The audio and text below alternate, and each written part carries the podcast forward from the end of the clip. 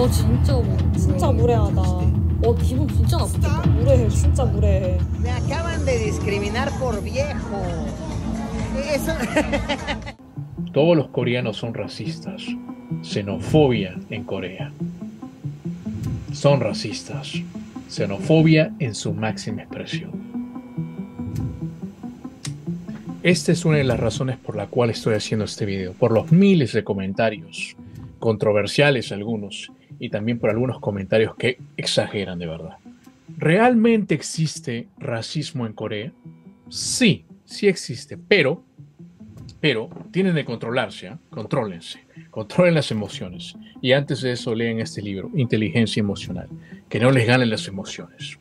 Ahora, si quieren entender esto y dejar las emociones atrás y escuchar los factores de por qué existe racismo en Corea, entonces les voy a explicar por qué rápidamente.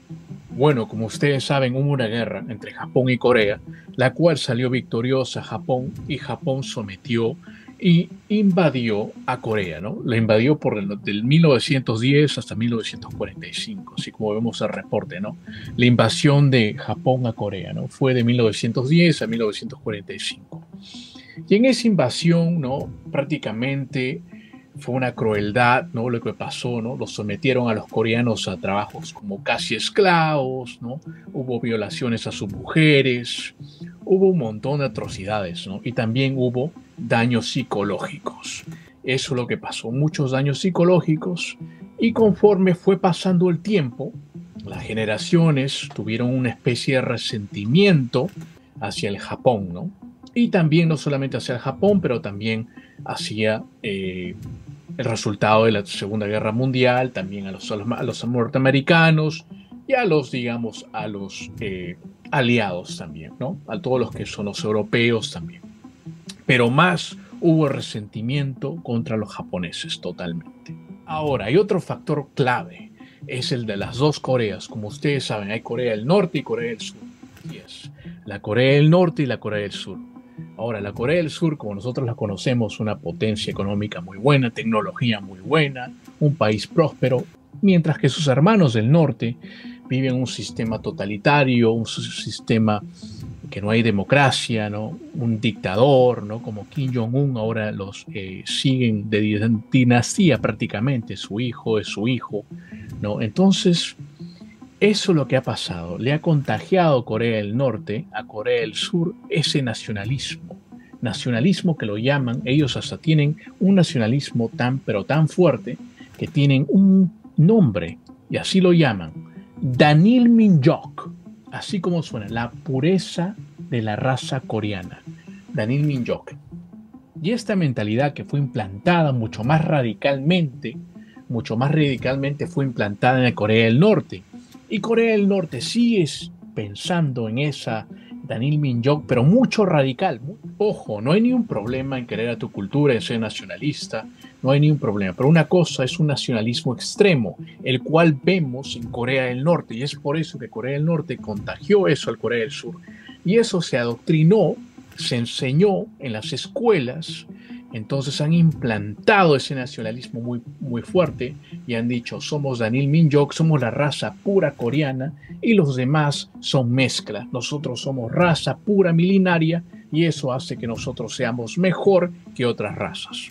Y es por eso que la gente generalmente mayor de Corea, mucho mayor, la gente mayor, ojo, la mayoría son gente mayores, que son las personas que actúan racistamente, las personas que son que discriminan a personas, ¿no? Y eh, son racistas en algunos casos. Ojo, pero no todos. También yo quiero hacer un remarcar algo porque hay muchos jóvenes coreanos que no son racistas para nada, que las nuevas generaciones están cambiando y, y como digo, este es un proceso en el cual tiene de ir poco a poco.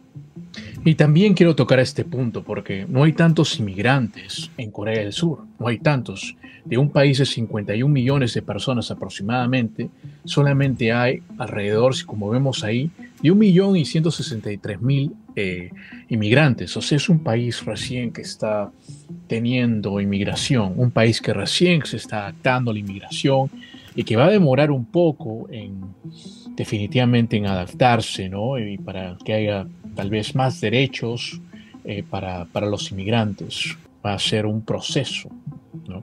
Ahora, yo no digo que no haya racismo, yo no pongo excusas para que haya racismo, yo quiero aclarar esto. En Corea sí hay racismo, pero como les dije, es un país también que recibió, recién ha recibido eh, e inmigración. Recién en los 80 y 90, especialmente en los 90, hemos visto recién una inmigración que recién entró al país. O sea, es una sociedad homogénea que recién está viendo el incremento de inmigrantes en su país. Entonces, esto demora en asimilarse, esto demora en que el país se adapte a nuevas leyes para inmigrantes, también a comprender a inmigrantes. Recuerden, es un país homogéneo. Y esto no se ve solamente en Corea, ojo.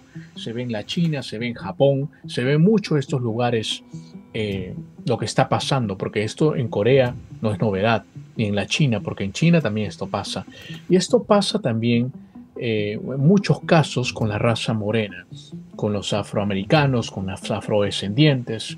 Pasa mucho más a menudo, se ve mucho más casos. Yo tengo un caso específico yo me acuerdo que iba a un restaurante con un amigo mío, estoy yendo yo con mi amigo al restaurante y de repente nos dice que no podemos entrar. Bueno, digamos, traté otro restaurante, voy con mi amigo, vamos a otro restaurante, le digo, vámonos, ¿qué importa? Fuimos a otro restaurante y nos dijeron tampoco, que no. Y otro que no. Me dijeron solamente aceptamos a coreanos. Y le dije, ¿por qué no aceptan a latinos o a, o, o afrodescendientes? No, lo que pasa es que ustedes hacen mucha bulla hablando. Así de frente nos dijeron, o sea, nos discriminaron, dijeron que automáticamente pensaron y dijeron, no, ustedes hacen mucha bulla, hablan mucho y no los queremos acá. La verdad me sentí muy mal y yo sí puse mi denuncia. Puse mi denuncia y me quejé, porque yo no me puedo quedar con las manos cruzadas, le dije yo mi amigo. Así que fuimos, pusimos la denuncia, pero de ahí no pasó nada. No pasó absolutamente nada. Viví tres años en Corea y sí he experimentado racismo, pero también comprendo alguna parte, comprendo de dónde se origina este racismo. Ahora, las estadísticas de racismo en Corea están ahí. Miren, de 310 forasteros residentes en Corea que le preguntaron el año 2020, ¿ok? 68% respondieron que experimentaron alguna una forma de discriminación en la sociedad coreana del sur. Imagínense el 68% es un número largo, 68% es un número grande, ¿no? Entonces eso quiere decir que el país debe de, con el tiempo, como les dije, con el tiempo va a incrementar, a poner tal vez leyes más severas para algunos que no dejen ir de repente a alguien entrar a una fiesta o entrar a un, sitio público, ¿no? Como es una discoteca. En el caso de Luisito, no lo dejaron entrar, entonces, imagínense, y él intentó una o dos o tres veces, ¿no? Ahora, esto es tan fuerte que hasta el embajador de Estados Unidos, que tiene descendencia japonesa y también es americano, o sea, no es full, no es full japonés, es japonés y es americano. Mira, él se dejó su bigote largo y por tener el bigote largo hicieron una controversia, fue una controversia total, porque antiguamente los japoneses dejaban su bigote, ¿no? Grande, entonces los coreanos estaban muy por muy ofendidos que un embajador norteamericano, estadounidense, ¿verdad? Un embajador estadounidense, ellos estaban muy, muy ofendidos que un embajador de descendencia japonesa tenga el bigote. Hasta hicieron protestas, estaban muy, muy ofendidos. Para que vean, para que vean ustedes el resentimiento que todavía queda de los coreanos, generalmente de la tercera edad, hacia los japoneses. Entonces las autoridades coreanas, enfurecidas, mandaron a que el embajador estadounidense se rasurara el bigote porque se parecía mucho, según ellos, y les recordaba a, eh, al primer ministro japonés, ¿no? Eh, Hideki Toyo, ¿no? en esas épocas cuando invadieron ¿no? a los japoneses a Corea. Por esa razón. Imagínense, ¿no? Y porque también se asemejaba mucho a las autoridades japonesas, entonces mandaron a rasurar ese bigote porque dice ese bigote es una ofensa para los coreanos, ¿cómo es posible, no? Y se ve todavía ese resentimiento que hay en algunos coreanos, pero generalmente de la tercera edad, mayores de edad. Ahora, ¿cuál es mi conclusión? Pienso que Luisito Comunica hizo lo correcto en primer lugar. Sí, a sonora su nombre, Comunica. Pienso que todos eh, deberíamos decir lo que nosotros vemos. Algunos youtubers tal vez no quieren meterse en controversias, no quieren decir algunas cosas y se lo callen. Y pienso que esta vez Luisito hizo lo correcto en expresarse y dijo que simplemente no le gustaba, ¿no? Y él no pensaba, ojo, él no dijo, en Corea son, son racistas, eso no dijo. Dijo que se sintió discriminado simplemente porque tenía 30 años y no lo dejaba ingresar a ni una discoteca. Bueno, quiero escuchar a ustedes qué piensan al respecto, qué piensan de Corea del Sur y por qué creen que Corea del Sur es así, distante, un poco racista. ¿Por qué? Cuéntenme en los comentarios. Y para terminar, pienso que Corea del Sur es un país que va a demorar para aceptar inmigrantes, pero ojo, no es un país totalmente racista para nada. Tiene racismo, sí, pero es un racismo eh, mínimo, no es un racismo eh, abismal, no es un racismo agresivo. Recuerden que el Asia son sociedades homogéneas y se va a demorar un poco en asimilar eh, la inmigración, en tener tolerancia hacia el extranjero. Tal vez nosotros los latinos no los entendemos totalmente a los coreanos, porque recuerden, somos una sociedad multicultural, tenemos demasiadas etnias, razas que llegaron, entonces para nosotros es un poquito difícil entender sociedades homogéneas que solamente tienen y prevalecen una cultura. Y eso, con el tiempo, las sociedades homogéneas van a poder entender. Recuerdan que toda la vida es un proceso, pero eso sí, para el racismo no hay excusa. Y si hay racismo en Corea, sí lo hay, pero no es un racismo tan agresivo y es un racismo que se ve, sí. Ojo, acá no hay ni una excusa, sí hay racismo, pero también se comprende una parte. Y recuerden, no son todos. No es un país racista totalmente, para nada.